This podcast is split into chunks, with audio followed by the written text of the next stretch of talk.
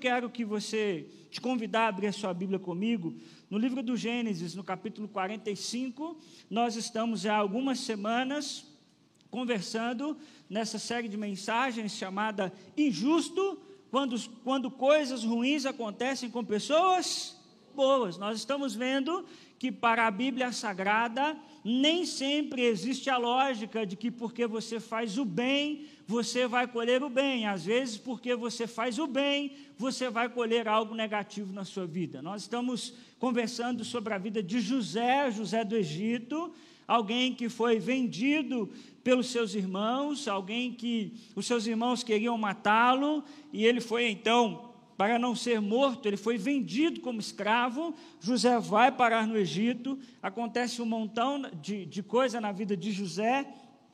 E hoje nós chegamos ao grande ápice da história de José. Nós vimos que José se torna o segundo homem mais importante ah, do Egito, não é isso? Ele só estava abaixo de Faraó ele é responsável por administrar os alimentos que só haviam no Egito, toda a terra numa profunda fome, e agora então José começa a vender alimentos para todos os outros povos, e os seus irmãos que não sabiam de sua ainda existência, não sabiam se José estava vivo ou qualquer outra coisa, agora os irmãos de José vão por uma segunda vez ao Egito buscar alimento e José faz alguns testes com seus irmãos, e chegamos ao lindo capítulo 45, quando José vai se revelar aos seus irmãos. Qualquer um de nós imagina que nesse momento, José vai dar o seu grande triunfo vingativo, que agora José vai se levantar e vai se vingar e vai dizer: agora vocês vão comer na minha mão, agora vocês vão pagar todo o mal que vocês fizeram.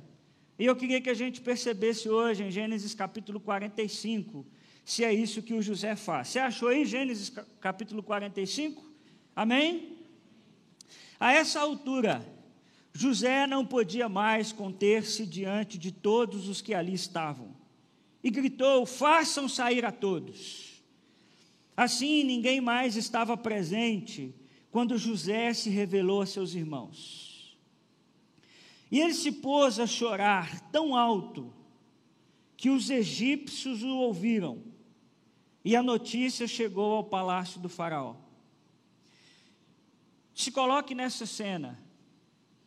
Você já viu alguém chorando alto? Você já foi a um velório que alguém estava chorando muito alto? Ou alguém lá da outra do outro espaço que está acontecendo o velório, está chorando tão alto, que causa espanto. Bom, é isso que está acontecendo com José. Ele se pôs a chorar tão alto que os egípcios o ouviram e a notícia chegou ao palácio do Faraó. Então disse José a seus irmãos: Eu sou José, o meu pai ainda está vivo. Mas os seus irmãos ficaram tão pasmados diante dele que não conseguiam responder-lhe. Cheguem mais perto, disse José a seus irmãos. E quando eles se aproximaram, disse-lhes: Eu sou José, seu irmão, aquele que vocês venderam ao Egito. Agora não se aflijam e nem se recriminem por terem me vendido para cá, pois foi para salvar vidas que Deus me enviou adiante de vocês. Já houve dois anos de fome na terra, e nos próximos cinco anos não haverá cultivo nem colheita. Mas Deus me enviou à frente de vocês, para lhes preservar um remanescente nessa terra, e para salvar-lhes a vida com grande livramento. Deixa eu abrir um parênteses que não tem muita coisa a ver com o meu sermão.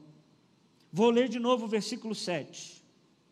Mas Deus me enviou à frente de vocês, para lhes preservar um remanescente nessa terra e para salvar-lhes a vida com grande livramento. Pergunta: a vida de José é para nos ensinar que quando somos fiéis a Deus, necessariamente vamos colher coisas boas. José entendeu o propósito da sua vida. José disse: Deus me enviou à frente de vocês para preservar o remanescente nessa terra. A vida de José é uma vida sobre a fidelidade de Deus com o seu povo. Porque Deus havia feito uma promessa a Abraão, que se estendia a Isaac e a Jacó, e o José se levanta e diz: o grande ápice da minha vida não é que eu me tornei um homem grande no Egito, o grande ápice da minha vida é que Deus me mandou à frente para preservar um povo.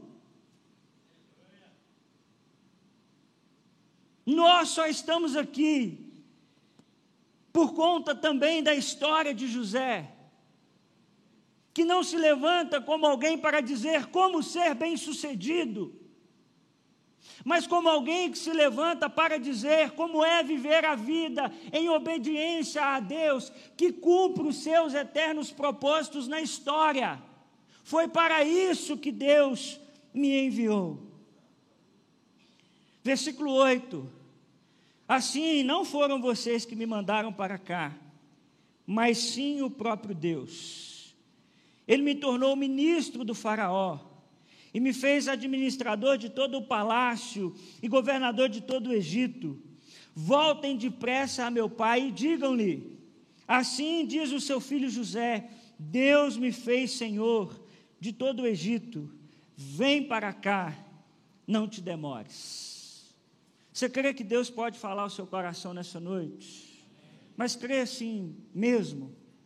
Vamos orar mais uma vez, Pai, nós te pedimos que assim como fomos visitados pelo teu Espírito enquanto cantávamos ao Senhor essas canções, que esse mesmo Espírito fale ao nosso coração, que essa palavra do Senhor hoje leia o nosso coração e nos transforme para a glória do teu nome.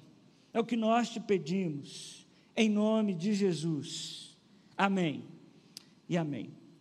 Irmãos, é impressionante a saúde emocional de José. Você sabe que a saúde emocional hoje é um dos maiores fatores de demissões nas empresas. Você sabia disso? Hoje nós temos uma geração de uma excelente formação acadêmica, mas péssima do ponto de vista emocional. Então você contrata pelo currículo, e precisa demitir por conta das emoções. Tem mestrado, doutorado, estudou na federal, mas não sabe levar uma bronca. Não sabe lidar com alguém chamando a sua atenção. Então, quando nós falamos de inteligência emocional e do ponto de vista de José, é muito impressionante por alguns motivos. Primeiro, que poucas pessoas experimentaram circunstâncias comparáveis a de José. Ô irmãos, nós temos as nossas lutas, nós temos as nossas dores, e aprenda uma coisa: dor não se compara. Já disse isso aqui algumas vezes: o que é pequeno para você é uma dor profunda para o outro. Mas se nós equilibrarmos e, e compararmos a nossa vida com a de José, você já sofreu tanto quanto sofreu José? Eu acho que dificilmente algum de nós aqui tenhamos uma história tão difícil quanto a história de José. Foi vendido como escravo pelos seus irmãos, tem toda aquela situação armada pela mulher de Potifar, vai preso injustamente e tantas outras coisas que acontecem na vida de José. Eu fiz um gráfico, tentei fazer um gráfico da vida de José, só para a gente entender um pouquinho. Está dando para vocês verem lá, gente? Dá para ver? Forçando, nem, nem forçando bastante? Desliga o cobre para mim, não tem problema não. Por favor. Eu quero só que os irmãos vejam essa, vejam essa linha do tempo. E aí, quando a gente desligar aqui, vai facilitar bastante para a gente ver. Mas eu fiz um gráfico tentando mostrar a você como foi a vida de José. Olha lá, em Gênesis capítulo 37, ele tem aqueles sonhos, lembra dos sonhos? E aí a vida de José começa a entrar mais uma vez, ela começa a entrar num grande, numa grande caída, né? Olha só, ele vai para uma cisterna, depois ele é vendido como escravo para os egípcios, e aí ele é vendido para o capitão ah, do faraó, né, que é Potifar. Aí a vida dele começa a dar uma guinadazinha no capítulo 39 do Gênesis. Ele assume o governo da casa de Potifar. Parece que a coisa vai melhorar para José, parece que vai começar a ficar bem, mas tem toda aquela situação em Gênesis capítulo 39. Ele é tentado pela mulher de Potifar. Depois ele é preso injustamente porque ela alegou que José havia abusado dela sexualmente. E aí ele interpreta sonhos, né? no capítulo 39, ele tem ali um encontro com o chefe ah, dos presos, ele, na verdade, ele se torna né, chefe dos presos, ele começa ali a fazer um trabalho meio que de carcereiro, e aí a vida dele começa a parecer que vai melhorar, ele interpreta os sonhos dos copeiro, do copeiro, do padeiro, o copeiro vai viver, o padeiro vai morrer, e ele então, no capítulo 41, depois de dois anos que ele interpreta esse sonho, ele vira chefe dos copeiros. Ah, aliás, o chefe dos copeiros se lembra de José. Ele, no capítulo 41, interpreta o sonho de Faraó. E só então a vida de José começa a dar uma melhorada, porque ele se torna chefe do Egito aos 30 anos de idade. Eu queria chamar a sua atenção que daqui até aqui se passaram 13 anos. 13 anos de muito sofrimento, de muita angústia. Então, irmãos, a história de José nos ensina coisas muito lindas. Como é que José conseguiu lidar com isso? Como é que José conseguiu, nós vamos ver, perdoar os seus irmãos? E aí, do versículo 1 a 3, nós encontramos aí que José, ele vai se revelar aos seus irmãos. José testou seus irmãos no capítulo anterior, mas chegou uma hora que José não conseguiu mais segurar a emoção. E o José se revela aos seus irmãos, a tal ponto de eles chorarem tão alto. E os irmãos de José ficam abismados. O versículo 3 diz que os irmãos de José ficaram o que, irmãos? Tão pasmados. Talvez se fosse no Mineirês, nós diríamos que ficou, ficaram bobos, né? Eles ficaram sem entender aquilo que estava acontecendo. E eles ficaram a tal ponto que eles não conseguiram falar nada com José. Imagina o susto que aqueles irmãos haviam levado. Irmãos, hoje nós vamos encerrar essa série. Queria te desafiar a continuar a leitura a partir de Gênesis 45 para frente. Tem mais coisa. Jacó vai abençoar os seus filhos e muitas outras coisas, mas hoje eu vou encerrar essa série. Desafio você depois a ler o encontro de José com Jacó, seu pai, um encontro muito emocionante. Depois eles descem para o Egito para terem alimento e aquela coisa toda. Mas hoje eu quero me ater ao encontro de José com seus irmãos, e eu queria dar a você dois conselhos para a sua vida. Você está atento aqui, meu irmão? Dois conselhos que eu quero dar para a sua vida. E o primeiro conselho que eu quero dar para a sua vida é assuma a responsabilidade da sua vida. Assuma a responsabilidade da sua vida. Olha aí comigo, mais uma vez, por favor, os versículos 4 a 8. Cheguem mais perto, disse José a seus irmãos. Quando eles se aproximaram, disse-lhes: Eu sou José, seu irmão, aquele que vocês venderam ao Egito. Agora não se afligem nem se recriminem por terem me vendido para cá, pois foi para salvar vidas que Deus me enviou adiante de vocês. Já houve dois anos de fome na terra, e nos próximos cinco anos não haverá cultivo e nem colheita. Mas Deus me enviou à frente de vocês para lhes preservar um remanescente nessa terra e para salvar-lhes a vida com grande livramento. Assim, não foram vocês que me mandaram para cá, mas sim o próprio Deus. Ele me tornou ministro do Faraó e me fez administrador de todo o palácio e governador de todo o Egito. José aqui, irmãos, revela sua teologia. Existe uma discussão dentro do meio teológico muito interessante sobre a soberania de Deus e a liberdade humana, ou a soberania de Deus e a responsabilidade humana. É uma discussão muito longa, de até que ponto o que acontece em nossa vida é algo que é definido por Deus em Sua soberania, e até que ponto é nós que tomamos as decisões da nossa vida, é, é, um, é, algo que nós precisamos aprender a equilibrar. Um Deus que é soberano e tem os seus eternos decretos, mas uma humanidade que também foi dotada por Deus de capacidade de tomar escolhas.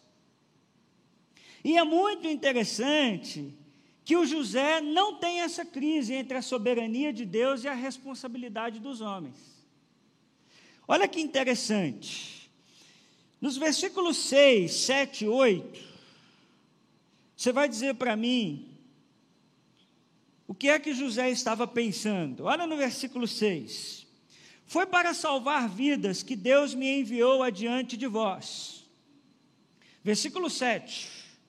Deus me enviou à frente de vocês para lhes preservar um remanescente nessa terra e no versículo 8 ele diz: Assim não foram vocês que me mandaram para cá, mas sim o próprio Deus, a quem José está atribuindo a responsabilidade.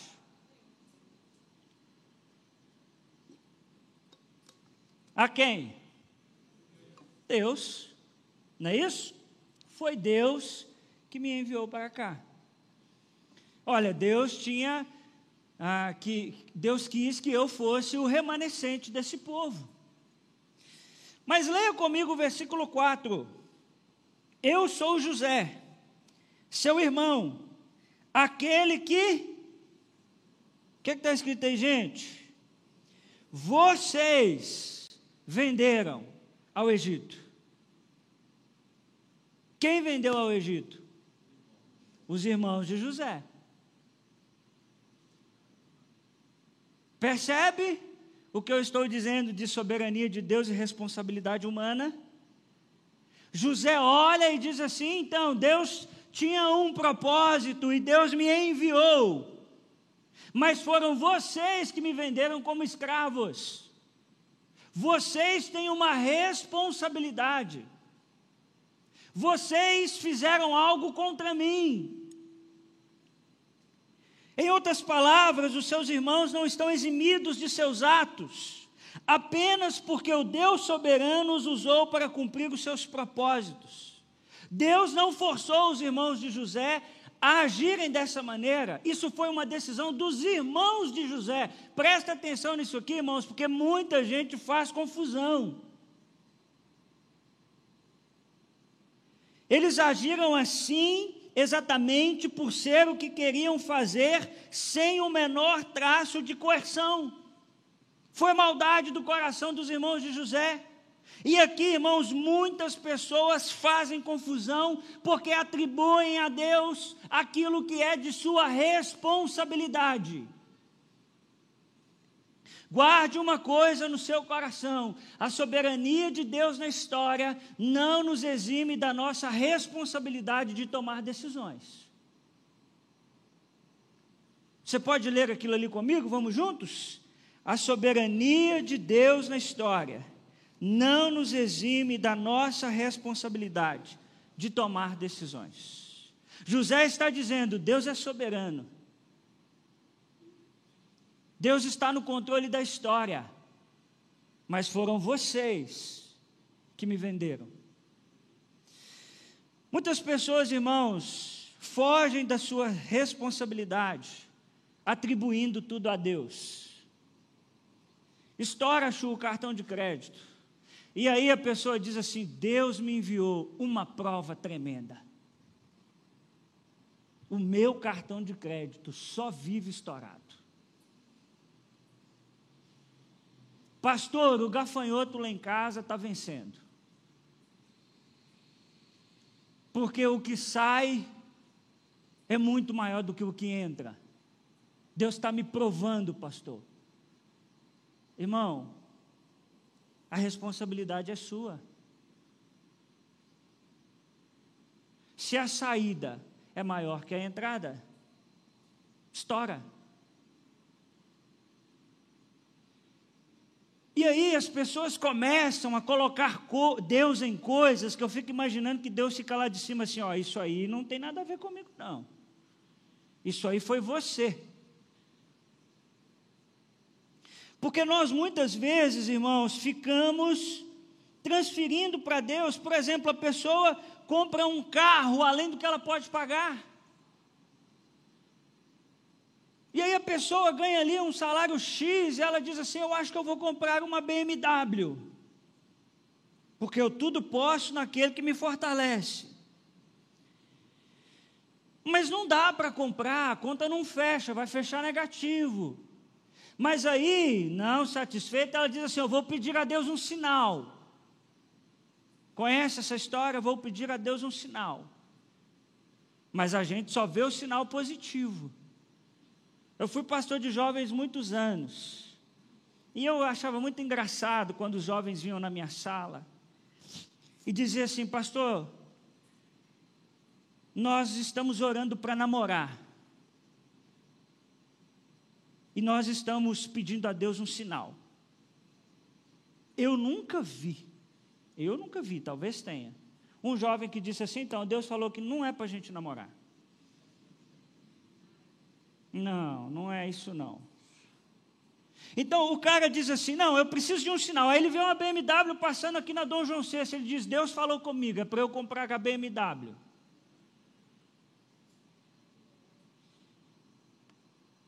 E aí não dá conta de pagar o carro. Aí vem na minha sala e diz assim, pastor, eu não sei porque Deus me enviou tamanha prova. Gente, isso acontece. Eu estou só mudando fatos, histórias, carros e etc. Pastor, Deus enviou uma prova na minha casa muito grande. Eu te pergunto, foi Deus que enviou essa prova? Foi, gente? Uma vez, essa é de doer o coração. Eu atendi uma pessoa que traiu seu cônjuge. E ela me disse assim: Pastor, Deus quis que isso acontecesse na minha vida, para que eu aprendesse a valorizar mais a minha família.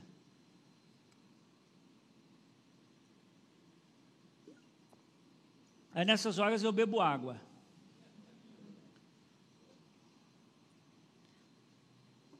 E aí eu digo assim: não, fala de novo, pausadamente, o que você acabou de me falar. Não, então, pastor, Deus quis que eu traísse o meu cônjuge para que eu aprendesse a honrar a minha família e valorizar a minha família. Pergunta: faz sentido uma coisa dessa? Que Deus é esse, meu Deus? Isso é um diabo, isso não é Deus. Mas por que é que a gente faz isso? É porque é mais fácil jogar para Deus do que assumir as nossas mazelas. É muito mais fácil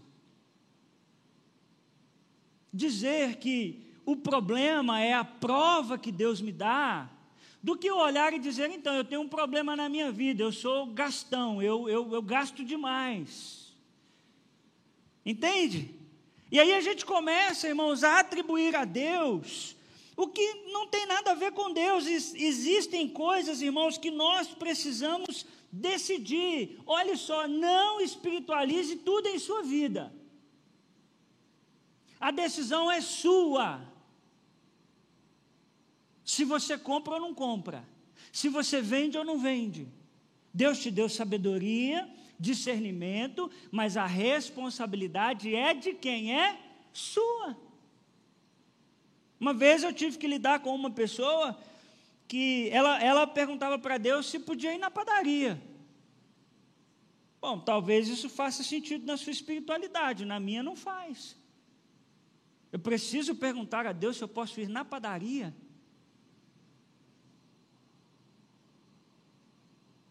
Então a gente começa, e esse é o nosso problema, que o que não precisa espiritualizar, a gente espiritualiza. E o que precisava espiritualizar, a gente seculariza. Aquilo que nós deveríamos decidir, nós não decidimos. Aquilo que nós deveríamos pedir a Deus, que nos dê mais sabedoria, que não permita que a gente faça isso num ato de ansiedade, a gente não ora por isso. E aí a gente vive sempre nesse conflito. Culpar a Deus é sempre mais fácil. É como se José dissesse, irmãos, vocês foram maldosos comigo, mas Deus, em sua grande bondade e soberania, fez o mal se tornar em bem. Vocês estão entendendo o que eu estou falando, gente? José está dizendo: vocês foram maldosos, hein? Vocês são gente ruim. A decisão foi de vocês. Mas Deus graciosamente e soberanamente preservou a promessa feita a Abraão, como nós já lemos no versículo 7, a questão de toda a descendência. Irmãos, pare de responsabilizar Deus por problemas que você mesmo cria, por favor.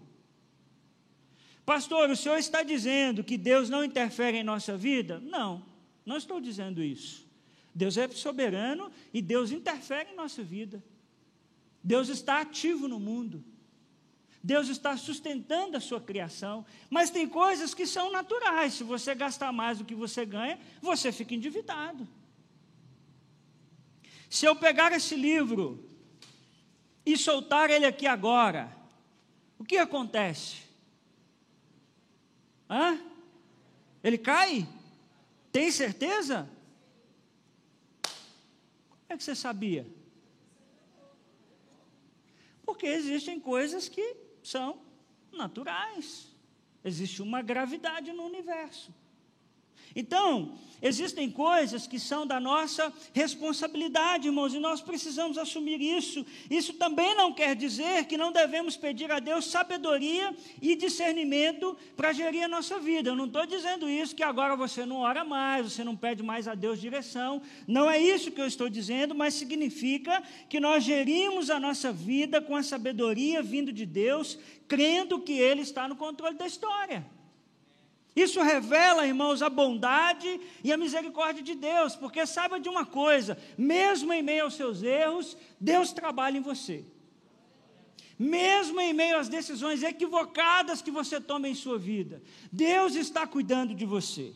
Olha lá Romanos 8, 28, você pode ler esse texto comigo? Vamos juntos? Sabemos que Deus age. Não, gente, mas está ruim demais. Vamos de novo. Está ruim, vamos de novo?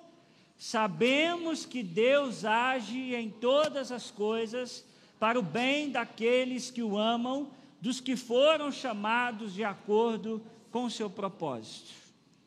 Bom, sabemos que Deus age em algumas coisas para o bem daqueles que o amam. É isso que está ali? Ele age em todas as coisas. Bom, e todas as coisas são todas as coisas inclusive nas decisões erradas que você toma na sua vida. Deus é tão bondoso e tão misericordioso que Ele pega aquilo que era para ser ruim na sua vida, e se você tiver um coração de aprendiz, isso se torna algo bom. Isso é verdade. É o que está acontecendo aqui com José. Então, se alguém me dissesse assim, pastor, eu estourei o meu cartão de crédito, mas Deus está me ensinando a viver com contentamento. Eu diria: Deus está fazendo alguma coisa nessa vida. Deus pegou algo que é ruim e está ensinando aquilo que é bom. Então, meu irmão, o primeiro conselho que eu queria dar para a sua vida hoje é assuma a responsabilidade da sua vida. Pare de transferir a Deus o que é sua responsabilidade. Amém, gente? Segundo conselho que eu quero te dar nessa noite: decida sempre perdoar. Olha aí comigo os versículos 14 e 15, esse versículos, esses versículos nós não lemos ainda. Olha o que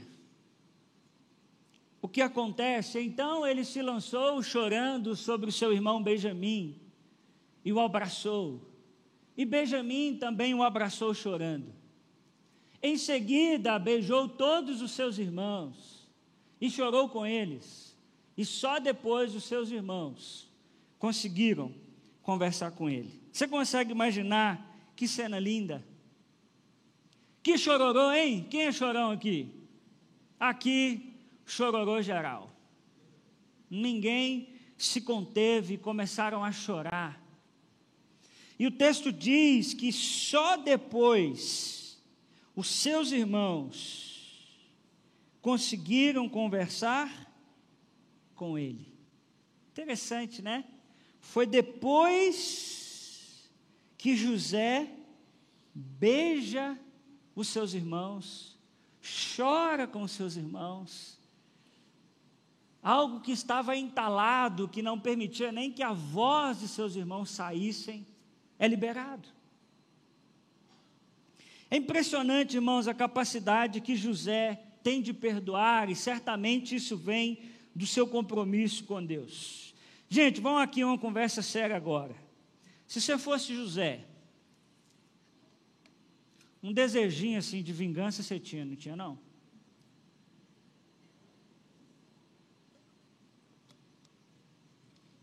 Sim ou não? Maioria não, que bom, hein? Vocês são tão santos, o bom é que eu conheço vocês, né? Cada um de vocês. Pergunta, hein? Quem que você chamaria primeiro, assim, como o segundo do, do Egito, para bater um papo? O Judá, será? Sei. Simeão? Você já pensou quem que você chamaria aí? Eu, sabe quem que eu chamaria? A mulher do Potifar.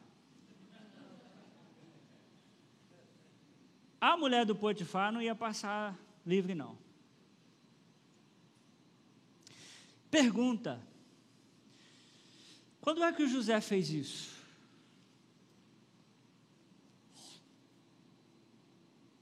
Em nenhum momento. José perdoa todos os seus irmãos que lhe fizeram mal. José se livra da amargura. Sabe, irmãos, porque nessa dinâmica de tomar decisões, nessa dinâmica da nossa responsabilidade humana, nós erramos.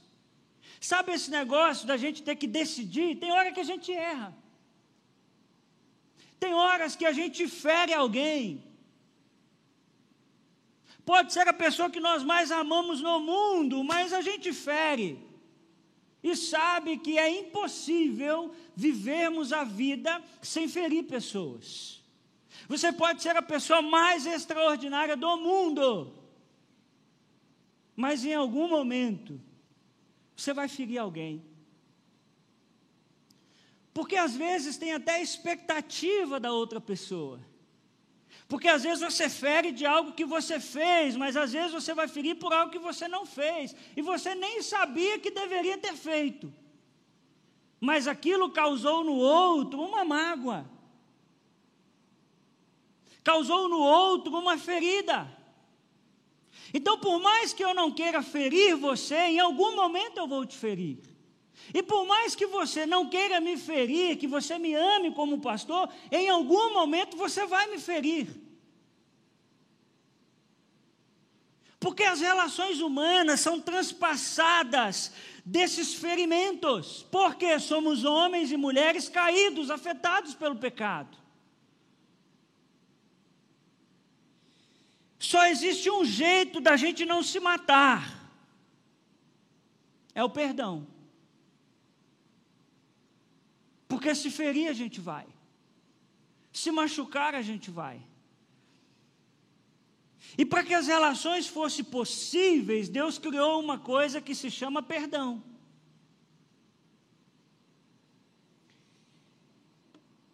Agora, perdão é uma coisa fácil de falar, mas difícil de fazer. É verdade ou não é?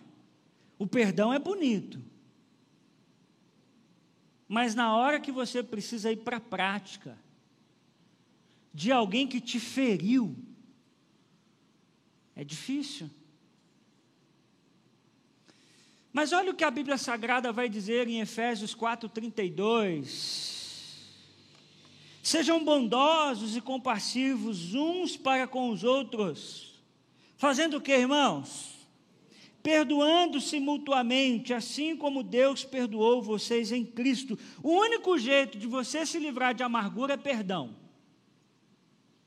Não tem outro jeito. Gente amargurada, tem um monte de gente para perdoar. Gente que não fica bem com a vida, não fica bem com ninguém, é porque tem muita gente presa em seu coração e não praticando isso que a Bíblia nos convida, dizendo, perdoando-se mutuamente, e aí tem um padrão, assim como Deus perdoou vocês em Cristo. Ou seja, o padrão é assim como Deus nos perdoou em Cristo Jesus. E o perdão de Deus não levou em conta qual pecado eu e você cometemos. Vocês estão entendendo o que eu estou falando, gente? Aqui pode ter, existir pessoas que foram perdoados de pecados que nós classificamos como pecados bobos, simples. Uma mentirinha. Não que seja bobo e simples, viu? Nós classificamos. Algo menor, pequeno, Assim como podem ter pessoas que foram perdoadas de um assassinato. Quando Deus perdoa, Deus não leva em conta o tamanho do pecado. Deus derrama perdão e graça. E aliás, o mundo só está de pé por causa do perdão de Deus, irmãos. Uma vez perguntaram para um pastor assim: se Deus é tão bom, por que Deus não acaba com a maldade do mundo? E aí esse pastor disse assim: porque para Deus acabar com a maldade do mundo, Deus precisa acabar com os maldosos, e aí não sobra ninguém. Faz sentido, é uma é resposta boa. Então o mundo só se sustenta porque Deus está o tempo todo nos perdoando. O mundo só se sustenta porque, se você confessou a Cristo como seu único e suficiente Salvador, Deus não imputa mais a você nenhuma culpa. É só por isso, irmãos. Porque pecador somos todos nós. E se tem uma coisa, irmãos, que falta no mundo é perdão. Quantas guerras existem há séculos. Porque ninguém é capaz de dizer, então, nós viemos aqui pedir a vocês perdão. Lá atrás nós erramos. Mas será que agora a gente pode tentar fazer diferente? Pessoas que morrem às milhares de milhões, porque ninguém é capaz de estender o perdão. Irmãos, Jesus sabia que é impossível uma sociedade sobreviver sem a prática do perdão. O dia que a sociedade virar e dizer assim: ninguém perdoa mais ninguém, nós vamos todo mundo um matar o outro. Ou não é assim? Porque só tem jeito de viver se a gente aprender a perdoar. Precisamos tanto aprender a perdoar que em Mateus 18, 21 a 22, Jesus diz que nós deveríamos perdoar 70 vezes 7. Quanto dá isso? 490? Quem é bom de conta aí? Mas na verdade o que Jesus está dizendo é infinito. Perdão a gente não fica contabilizando. Ele sabia que nós seremos dependentes do perdão e do outro, e não seria poucas vezes. É impossível qualquer tipo de relação se sustentar sem a prática do perdão. Toda relação começa com amor, mas só se sustenta pelo perdão. Vou repetir: toda relação começa com amor, mas só se sustenta pelo perdão. Você pode amar sua esposa o tanto que você quiser, se você não aprender a perdoá-la, o amor não é suficiente. Você pode amar o seu marido o quanto você quiser, se você não aprender a, dentro do seu casamento, ter uma dinâmica de perdão, ele não se sustenta.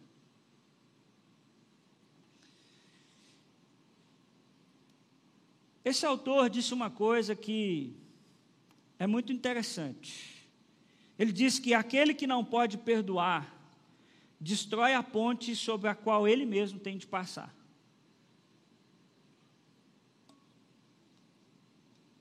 Aquele que não pode perdoar destrói a ponte sobre a qual ele mesmo tem de passar. É impossível vivermos sem perdão. Todos merecem o nosso perdão. Irmãos, eu estou pregando o Evangelho, viu? Você pode ficar bravo comigo, você pode dizer, ah, pastor, você não sabe o que aconteceu com a minha vida. Eu estou te dizendo o Evangelho, todos merecem o nosso perdão, porque o nosso padrão é Deus, que a todos perdoou. Assim como vocês foram perdoados em Cristo. Bom, e eu te pergunto: que tipo de gente Deus perdoou? Sacrifício na cruz, irmãos, é um grito de que qualquer pecado que cometemos contra Deus pode ser perdoado, e um grito de que qualquer pecado praticado contra nós não precisa ficar sem perdão. Quando Jesus morre na cruz, nossos pecados são perdoados mas também é dito: olha, agora ninguém mais precisa viver relações aonde não exista perdão.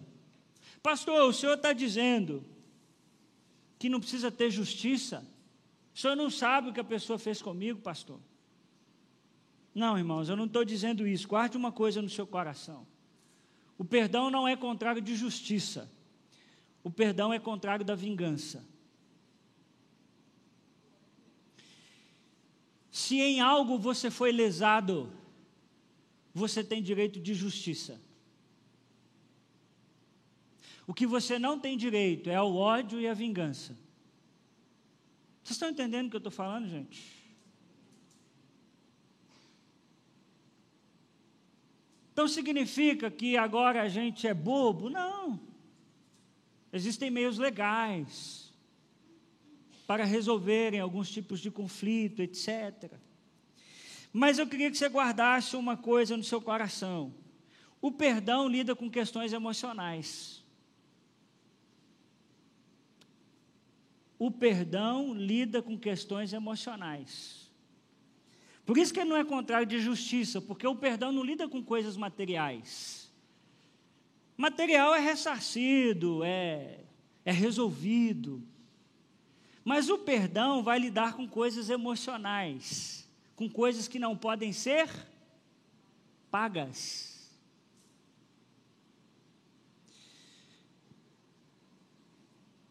Por exemplo, você já teve a sua confiança traído por um amigo? Amigão assim, do peito ou uma amiga? Já teve, já passou por essa experiência? Bom, como é que resolve esse tipo de conflito? Só, o único jeito é o perdão, por quê? Porque é uma dívida emocional. Não tem o que o outro dizer, não tem uma conversa que resolva. Nós precisamos aprender a perdoar, irmãos. Eu quero que você guarde isso no seu coração. O perdão é para dívidas impagáveis. O perdão é para dívidas impagáveis, porque ele lida com questões emocionais. Vou te dar um exemplo. Eu parei o meu carro atrás da moto do fio. E aí, na hora que eu estou indo embora, eu arranco o meu carro e derrubo a moto do fio.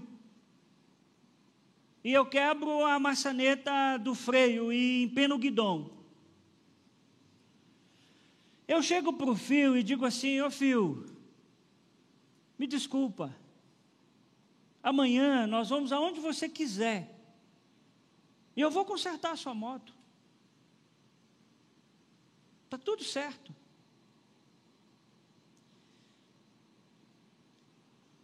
Agora que Deus nos livre, o fio está em cima dessa moto. Deixa eu tirar o carro hoje primeiro. E o fio está em cima dessa moto. E eu vou arrancar o meu carro e eu atropelo o fio.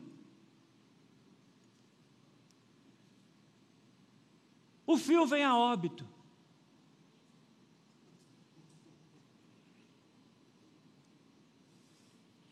Já ficou viúva, hein? Essa piada eu não podia perder, né? E o fio vem a óbito. Eu te pergunto, quanto de dinheiro eu dou para a irmã Doris?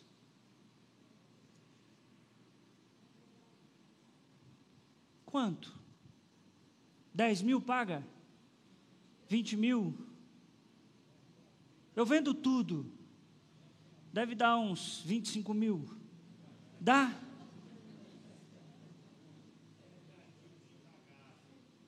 É dívida impagável.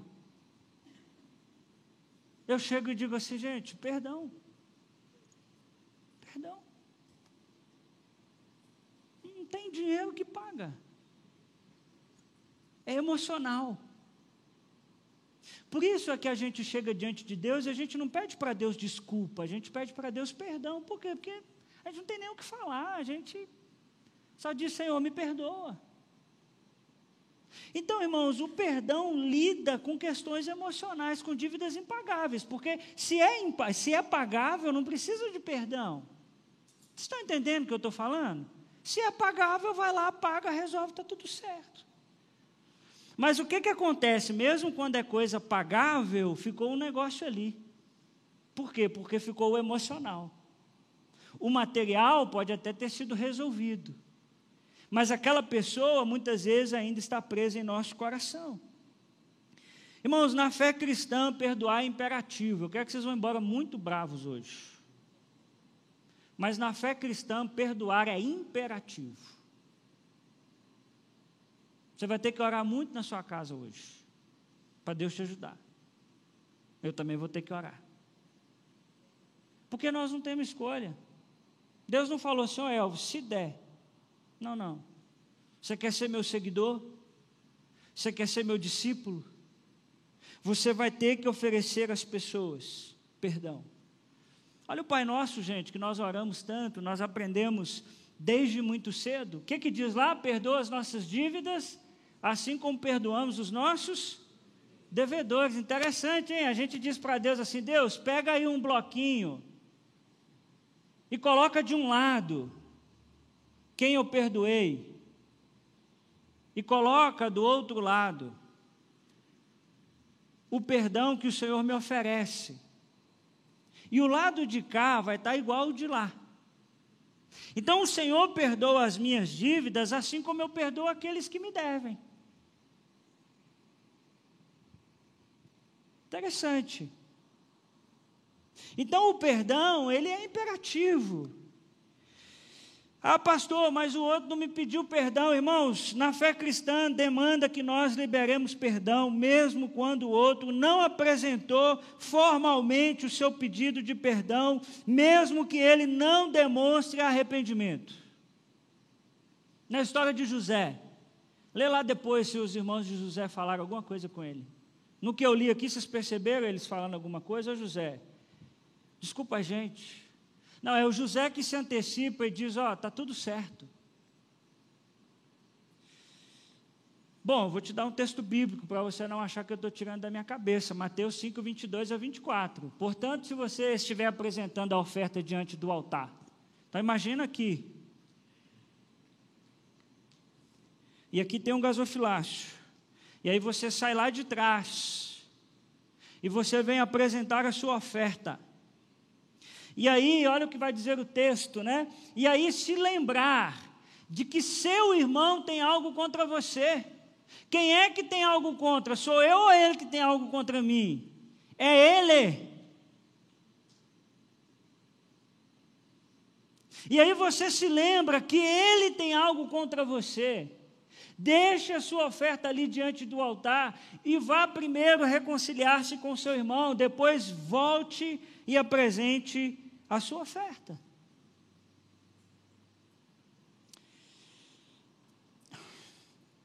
É claro, é claro, que quando o outro não me pede perdão, ele não se beneficia do presente que eu dou para ele. Então, o pastor Lucas faz algo que eu não gosto, mas algo mexeu com a minha alma. Mas ele não entende que ele está errado, não.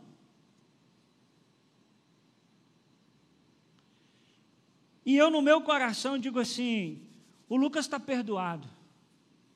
Não quero no meu coração nada que não seja o amor. Pergunta: o Lucas se beneficiou do meu perdão? Não. Ele não acha que ele está errado. Ele não veio falar comigo. Mas eu dei a ele o presente. Ele escolheu não abrir o presente, mas eu dei. E eu dei a ele o presente porque eu ando sobre a ótica de Jesus Cristo de Nazaré. Se ele anda sobre a ótica de Jesus Cristo de Nazaré, é o negócio dele com Jesus. Mas o meu presente eu dei. Vocês estão entendendo o que eu estou falando, gente? Se ele não quer se beneficiar do meu perdão, tudo bem, é uma questão dele. Mas eu ofereci. Isso é fácil? É fácil? É difícil? Deixa eu dizer uma coisa para você: perdão é milagre. Perdão é milagre. Você precisa clamar todo dia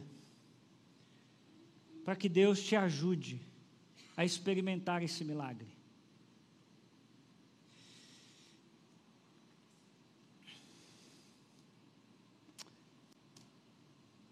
Eu sei, irmãos, que nessa noite eu falo para pessoas que foram profundamente lesadas em sua alma. Estou falando de dívida de 100 reais, 200 reais, estou falando disso não. Estou falando de gente que tem coisa aqui dentro, de coisa profundíssima. E que lidar com o perdão não é fácil, mas nós temos que nos lembrar, irmãos, que a vida cristã é um milagre. Um milagre que Deus pode fazer. Agora, a grande questão é: você quer viver esse milagre? Ou você quer viver à luz dos seus sentimentos? Porque se você viver à luz dos seus sentimentos, você não vai querer perdoar ninguém. Se você quiser viver à luz de eu não sinto isso em meu coração, ou pastor, eu não faço, porque eu sinto que se eu fazer, não vai ser de coração. Por que não orar por esse milagre e dizer, Senhor, eu quero viver esse milagre na minha vida? Se o José viveu, eu posso viver.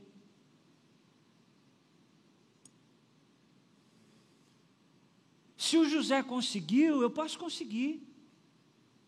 Se tantos homens da Bíblia conseguiram, eu posso conseguir. Ou nós vamos decidir viver à luz dos nossos sentimentos, e vai ser uma tragédia, porque vai ser amargura atrás de amargura, e ressentimento atrás de ressentimento. E eu te pergunto nessa noite: quem você precisa perdoar? Quero que você pense e reflita duas coisas. Primeiro, assumir a responsabilidade dos seus atos. Mas, segundo, Perdoe as dívidas impagáveis que foram contraídas contra você. Clame por esse milagre. Ô irmão, mas clama mesmo. Diz, Senhor, eu estou com esse negócio ruim no meu coração. O Senhor precisa tirar isso de mim. Está difícil, Senhor. O que fizeram contra mim. Ah, Senhor, está na alma. Pastor, o senhor está dizendo que eu preciso voltar a conviver com essas pessoas? Não.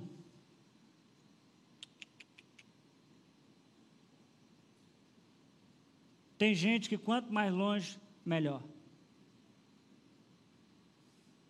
Mas é o que está aqui dentro.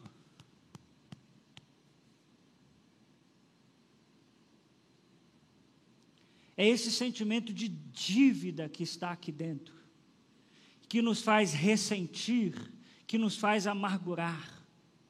É isso que precisa sair do nosso coração. É o presente que precisa ser oferecido, independente se o outro vai abrir ou não. Bom, você precisa definir nessa noite se você quer viver esse milagre ou não. Sua vida depende disso. Porque senão a nossa vida vive de amargura em amargura. E passa 30 anos, a cicatriz não fecha. Passa 40 anos, a cicatriz não fecha. Passa 100 anos, aquela cicatriz fica naquela família. Ou você pode dizer, Senhor, eu preciso desse milagre na minha vida. Eu preciso desse milagre na minha vida. Queria que você fechasse os seus olhos e abaixasse a sua cabeça. Ô irmão, não endurece o seu coração hoje não. Não endureça o seu coração hoje não. Deixa e permita que Deus fale ao seu coração.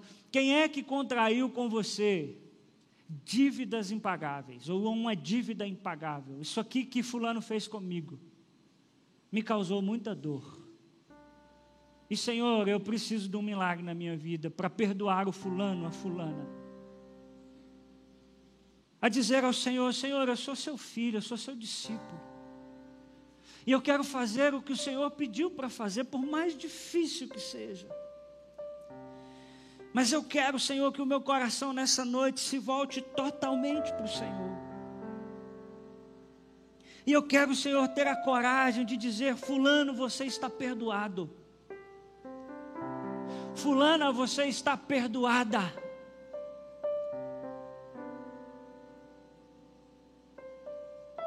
Ofereça um presente mesmo que o outro não abra, mas o seu presente está oferecido, porque ele também está oferecido a Jesus que te salvou.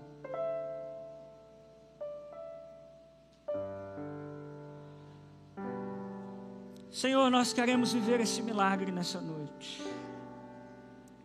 O milagre, Senhor, de liberar do nosso coração pessoas que nos causaram mal, pessoas que tentaram nos prejudicar, ou pessoas, Senhor, que talvez nos prejudicaram e causaram em nossa alma um buraco enorme. Coisas talvez, Senhor, que o Senhor sabe que a gente teve que tratar em terapia, tão profundo que foi. Coisas, Senhor, que quando nós nos demos conta do que foi feito a nós, nos causaram muita dor. Mas, Senhor, hoje nós queremos perdoar dívidas impagáveis, familiares, parentes, amigos, situações, Abre hoje, Senhor, a cela do nosso coração, aonde ficam presas todas as pessoas que nós colocamos aqui dentro, com amargura, com ressentimento. Abre essa porta, Senhor, para que essas pessoas possam ser livres. Ah, Senhor, nós clamamos por esse milagre. Hoje nós não te pedimos, Senhor, nenhum bem material, nós te pedimos que o Senhor nos sare e nos cure de amarguras e ressentimentos. Que essas pessoas, Senhor, nessa noite sejam livres. Livres pelo sangue de Jesus. Isso precisa, Senhor, ser uma ação do Teu Espírito Santo, porque se a gente for guiado pelos nossos sentimentos, Senhor, nós não queremos isso. Tira do nosso coração, Senhor, o ódio. Tira do nosso coração, Senhor, o desejo de vingança e coloca em nosso coração, Senhor, o perdão, o amor, a graça do Senhor. Traz agora, Senhor, aos nossos corações pessoas que precisam ser libertas. Gente que está presa há tantos anos, Senhor. Mas que nessa noite nós declaramos elas estão livres. Livres. Podem ir. Podem ir em nome de Jesus, vocês estão perdoados e perdoadas. Clame por esse milagre, meu irmão. Diga, Senhor, fulano está preso aqui, Senhor. Me ajuda a abrir essa porta, a libertar essa pessoa do meu coração da amargura. Clama, meu irmão, em nome de Jesus. Diga, Senhor, eu quero viver esse milagre na minha vida. Eu quero, Senhor. Eu quero, Senhor. Eu quero, meu Pai. Nos ajuda, Senhor. Nos ajuda, Senhor. Nos dá coragem, Senhor. Coloca pessoas no nosso caminho para nos ajudar a fazer isso, Senhor. Mas nós queremos viver esse milagre, como José viveu. Nós também queremos viver. Como cantamos nessa noite, o Senhor tem um novo amanhã para nós. Aleluia. Faça isso, Senhor, em nome de Jesus. Amém. Fica de pé no seu lugar. E eu queria te convidar nessa noite a cantar mais uma vez. Eu me rendo, Senhor. Eu me rendo. Eu me rendo. Ô irmão, rende o seu sentimento a Jesus nessa noite. Renda a sua mágoa a Jesus nessa noite. Renda o seu ódio a Jesus nessa noite. E diga, Senhor, eu me rendo aos teus pés, porque o Senhor é tudo que eu preciso para viver. E essa canção diz que o Senhor tem um novo amanhã para você. Ô gente, dá um glória a Deus em nome de Jesus. Um novo amanhã, um novo dia, uma nova história.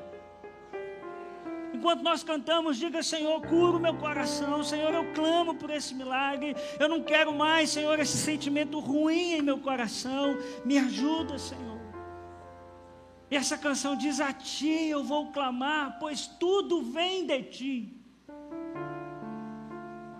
Deus tem tudo que você precisa nessa noite para curar o seu coração das mágoas e ressentimentos. Cante isso ao Senhor, depois eu volto para a gente orar mais uma vez em nome de Jesus. Eu me rendo, Senhor, eu me rendo.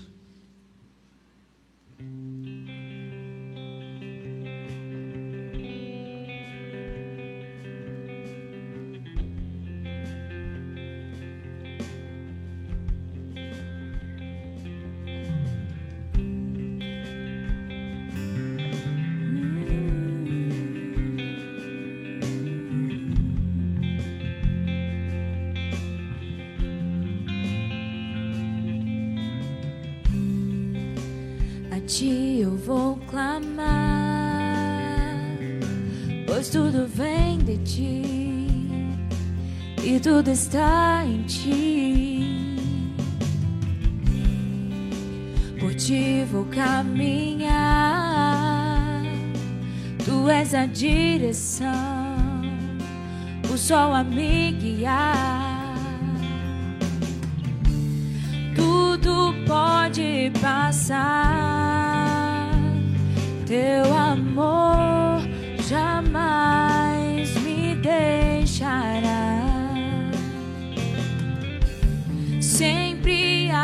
há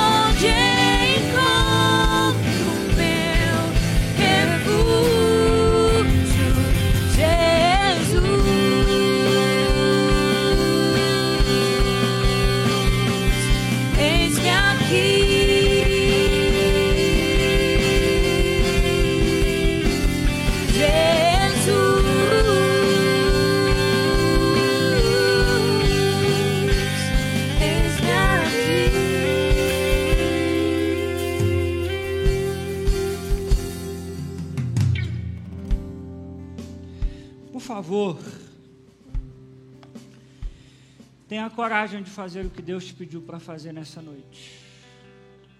Não permita que seja apenas esse momento, mas permita que esse milagre aconteça na sua vida. Amém?